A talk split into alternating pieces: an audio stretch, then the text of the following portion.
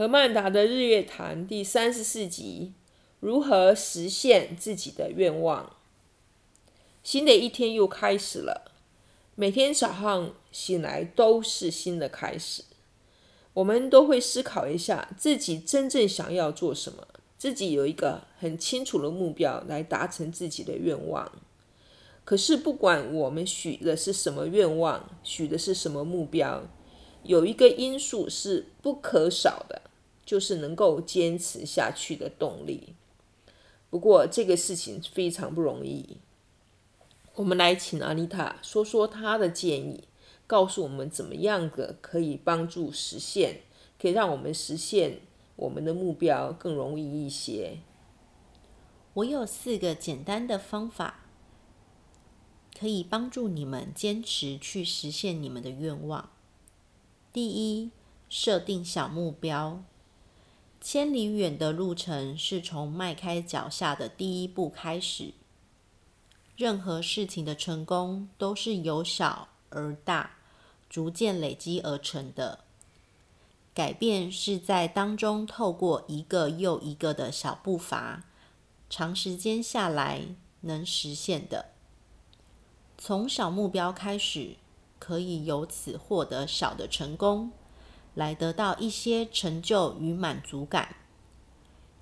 累积小的成功越多，越能以不同的视角检视自我，然而激励到我们有自信去追求难度更大的目标，一步一步实现一个较难实现的愿望。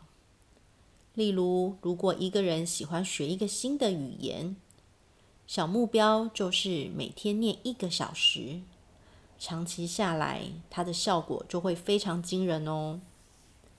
第二，计划行动细节，那种模糊的愿望和模糊的行动，失败的几率比较大，所以计划行动细节是非常重要的环节。像是我许愿，我每周二的下午。和周四的早上要去打羽毛球。比起这样子许愿来说，我要多去运动，这样的成功几率更为高。具体可实现的行动力，将确保我们不只是在陈述一个意图，而是在设立具体的步骤，并且来实现它。第三。不要随意说给任何人听。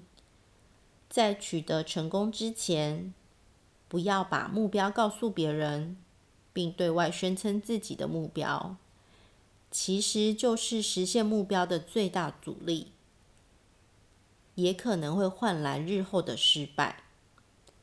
所以在梦想实现之前，不需要告诉别人，等到成功过后，别人自然会看得到。第四，成功失败为成功之母，并再接再厉。每一个人都曾经死失败过，检讨并原谅自己，透过修正目标，找寻其他方法，再接再厉的努力一下。谢谢阿妮塔的分享，这些建议听起来都非常的实用。亲爱的听众朋友们。今天谈话就到此为止。三个问题想请问大家：第一，你的新目标是什么呢？第二，如果想培养一个新的爱好，你计划如何来达成这个目标呢？第三，有人说只有百分之八的人能够实现他新年开始所下的新的愿望，失败的几率这么高。